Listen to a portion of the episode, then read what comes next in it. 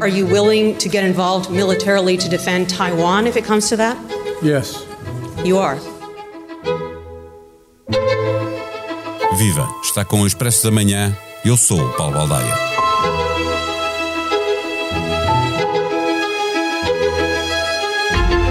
Por mais que as fronteiras da NATO se expandam para o leste, elas continuam a milhares de quilómetros das fronteiras da China.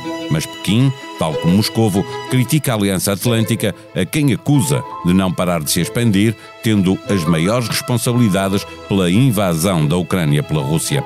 Há duas semanas, na visita à Ásia, Joe Biden frisou que se a China invadisse Taiwan, os Estados Unidos iriam ajudar a defender a ilha. A tensão entre os dois países voltou a subir o pacto de defesa que levou os Estados Unidos e o Reino Unido a comprometer-se com a Austrália para que este país produzisse e adquirisse submarinos movidos a energia nuclear e o diálogo de segurança dos Estados Unidos com a Austrália, o Japão e a Índia fazem com que a China tema que Washington esteja a preparar-se para fazer uma filial da NATO na Ásia-Pacífico.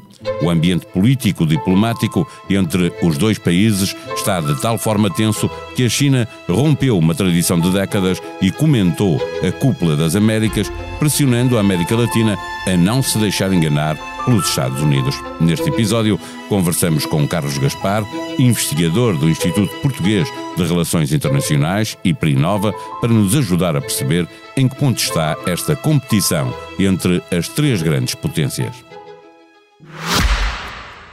O Expresso da Manhã tem o patrocínio do BPI. O BPI está comprometido com as pessoas, a sociedade e o ambiente na transição para um mundo mais sustentável. Porque só o mundo pode mudar o mundo. Banco BPI SA. Registado junto do Banco de Portugal sob o número 10. Viva professor Carlos Gaspar. A China tem a NATO a milhares de quilómetros das suas fronteiras, eh, mas faz à organização críticas muito parecidas com as que faz a Rússia. Eh, está Pequim a temer que os Estados Unidos façam uma espécie de filial da Aliança Atlântica para a Ásia-Pacífico? É, de facto, a, a imprensa chinesa, quando se refere ao diálogo quadrilateral entre os Estados Unidos, a Índia, eh, o Japão e a Austrália, eh, que nos últimos dois anos, com o presidente Biden, se passou a reunir também ao mais alto nível do chefe de Estado e de, eh, e de governo. Quando se refere ao Quad, como ele é conhecido geralmente, alguns comentadores chineses dizem que o Quad é uma NATO asiática. Dizem como um exorcismo não é? Na esperança de que não venha a ser. Uh, tem uma parte de razão neste sentido que, no passado, durante a Guerra Fria, as alianças dos Estados Unidos na Ásia, ao contrário do que acontecia na Europa, eram alianças bilaterais. Os Estados Unidos tinham e têm uh, tratados, acordos de defesa com a Coreia do Sul, com o Japão, com as Filipinas, com a Tailândia, com a Austrália, mas são acordos bilaterais separados uns dos outros. E eh, nos últimos anos, sobretudo, mais uma vez com o presidente Biden, há uma tendência para criar redes multilaterais de eh, acordos.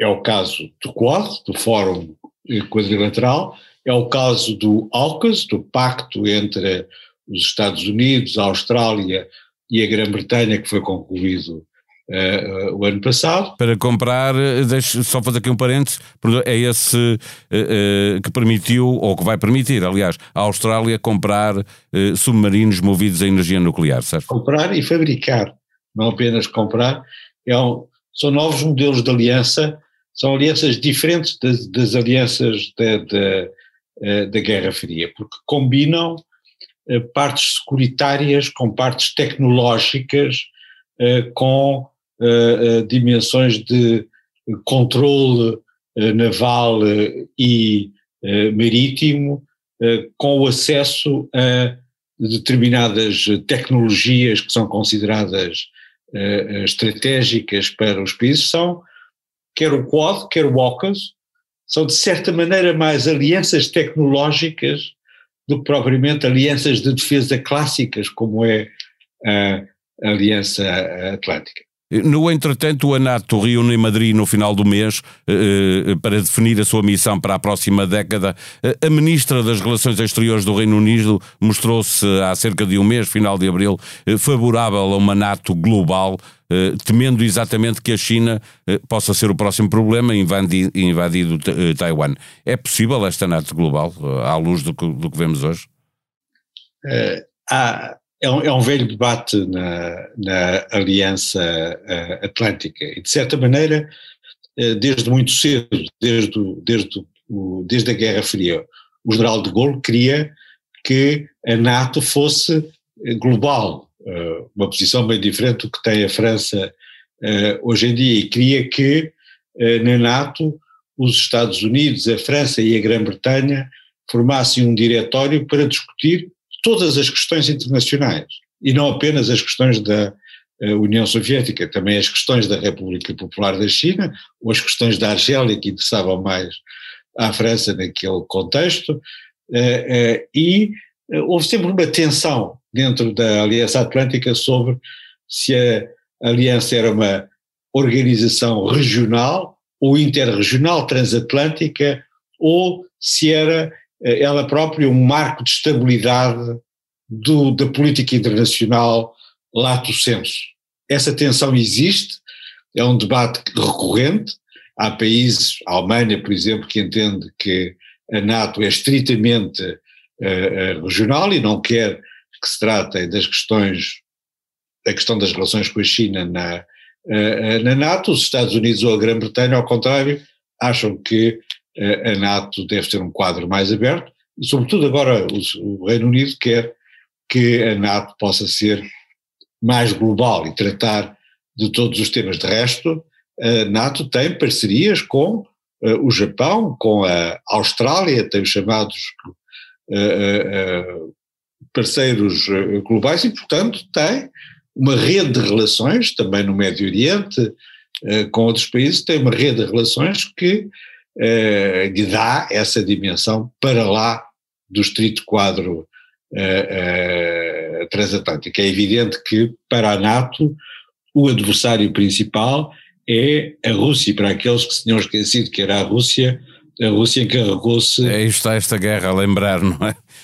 Olhando exatamente para, para esta guerra e para as relações eh, eh, dos três países, Estados Unidos, China e Rússia, na altura União Soviética, no pós-Segunda Guerra, de lá até cá, eh, estas relações tiveram sempre muita ambiguidade, no sentido em que as alianças foram mudando, não foram sempre eh, eh como são hoje, por exemplo, Rússia, eh, China, já houve alturas em que os Estados Unidos estiveram com a China e a China não, não, não, não estava claramente ao lado da Rússia. Há uma espécie de, de, conflito por procuração entre China e Estados Unidos nesta, nesta guerra da Ucrânia? Pelo interesse que cada um destes dois países. De maneira nenhuma. O, o sistema internacional é, e de certa maneira é, é desde a Guerra Fria, eh, um sistema que tem três potências principais. A Rússia, antigamente a União Soviética, a República Popular da China, pelo menos eh, desde 1972, eh, o, o, e os Estados Unidos, bem entendido.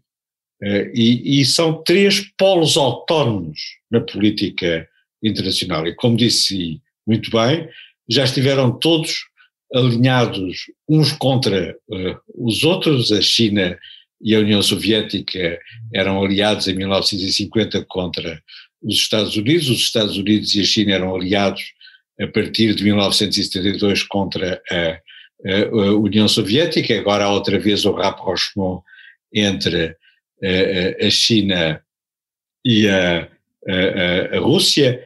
A certa altura também, no período da détente, a União Soviética queria se aproximar dos, dos Estados Unidos porque temia a República Popular da China, portanto há um jogo triangular, um jogo triangular que é resistente a qualquer tipo de alinhamento permanente.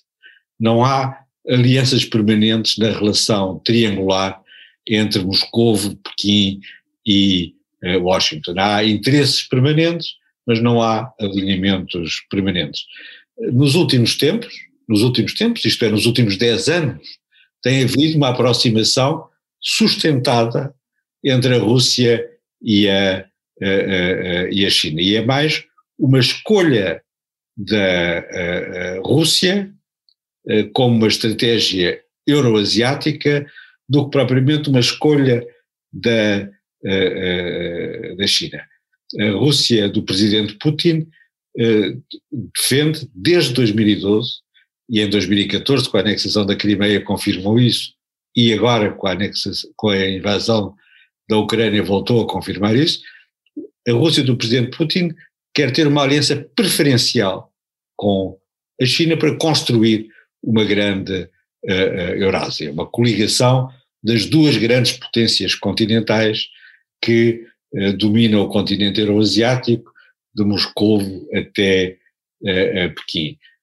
a China precisa da Rússia como um parceiro para se poder concentrar na competição com os Estados Unidos, mais do que para construir uh, uma grande Eurásia. A China quer substituir os Estados Unidos como a principal potência internacional. E para fechar esta conversa, eu perguntava-lhe exatamente eh, por isso, porque há uma cúpula das Américas eh, a ocorrer para a semana eh, em Los Angeles. A China já veio criticar essa reunião e chamar a atenção para os países da América Latina para, na lógica da China, não se deixarem enganar pelos Estados Unidos. Isto mostra que a China está a competir com os Estados Unidos em todo o mundo e não apenas nas zonas uh, geográficas onde normalmente tem influência? Certamente. Uh, o centro da competição, obviamente, é uh, a Ásia, uma vez que para a China poder competir diretamente para ser um challenger dos Estados Unidos como a primeira potência global, primeiro tem que ser a potência hegemónica na Ásia. Mas, desde já, desde 2012, quando o presidente Xi Jinping começou a falar das rotas da seda, as rotas da seda projetam a China à escala global. Há numerosos parceiros da China no quadro das, das rotas da seda, eh, quer na América Latina, quer em eh, eh, África, quer na Europa, sobretudo, que é um dos centros da competição entre a China e uh, uh, os Estados Unidos. Portanto, desde 2012, desde há 10 anos, que essa visão de uma competição global entre os Estados Unidos e a China preside à estratégia internacional uh, da China e cada vez mais essa competição também preside à elaboração da estratégia internacional dos Estados Unidos. E, e, nesse sentido, a Rússia estava a falar como um dos três eh, polos das grandes potências, está claramente a ficar para trás neste campeonato de ver quem eh, tem mais influência no mundo. Eh, o príncipe Metternich dizia que a China, que, perdão, dizia que a Rússia nunca é nem tão forte eh, como quer fazer crer, eh, nem tão fraca como parece. e embora do ponto de vista económico a Rússia seja um pequeno desastre, tem a economia, tem o PIB da Espanha, eh, continua a ser uh, uh, um país com uma escala continental e a segunda maior potência nuclear. e tem e tem uma capacidade de risco, uma capacidade de intervenção que a destaca designadamente da da China. A posição relativa da Rússia não melhorou nos últimos 100 dias, pelo contrário, tem piorado, cometeu um erro, um erro sério, um erro estratégico sério quando invadiu a, Ucrânia, um erro desde logo que resulta dos seus preconceitos ideológicos e culturais.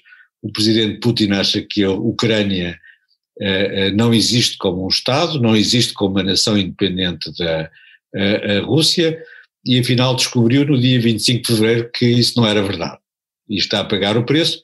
Isso vai fazer com que, eh, neste triângulo, a posição da Rússia se torne efetivamente mais fraca, pelo menos nos próximos, nos próximos anos. Mas isso é uma coisa que não preocupa nem a China, nem os Estados Unidos.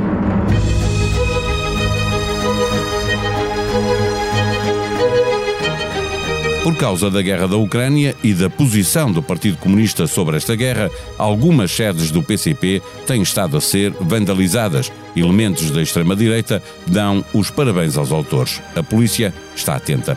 Fica a proposta para ouvir outros dois podcasts do Expresso em Money Money Money. Pergunta-se como se de um desejo se tratasse: vamos ter o melhor ano de sempre no turismo? E como estamos a falar de desejos, Teresa Almeida Cravo está no Perguntar Não Ofende para responder a Daniela Oliveira. Como ganhar a paz? As tarifas reguladas do gás natural vão ter pelo menos duas subidas este ano. Sobem 3,3% em julho e outros 3,9% em outubro. A sonoplastia deste episódio foi de João Martins. Vamos voltar amanhã. Até lá. Tenham um bom dia.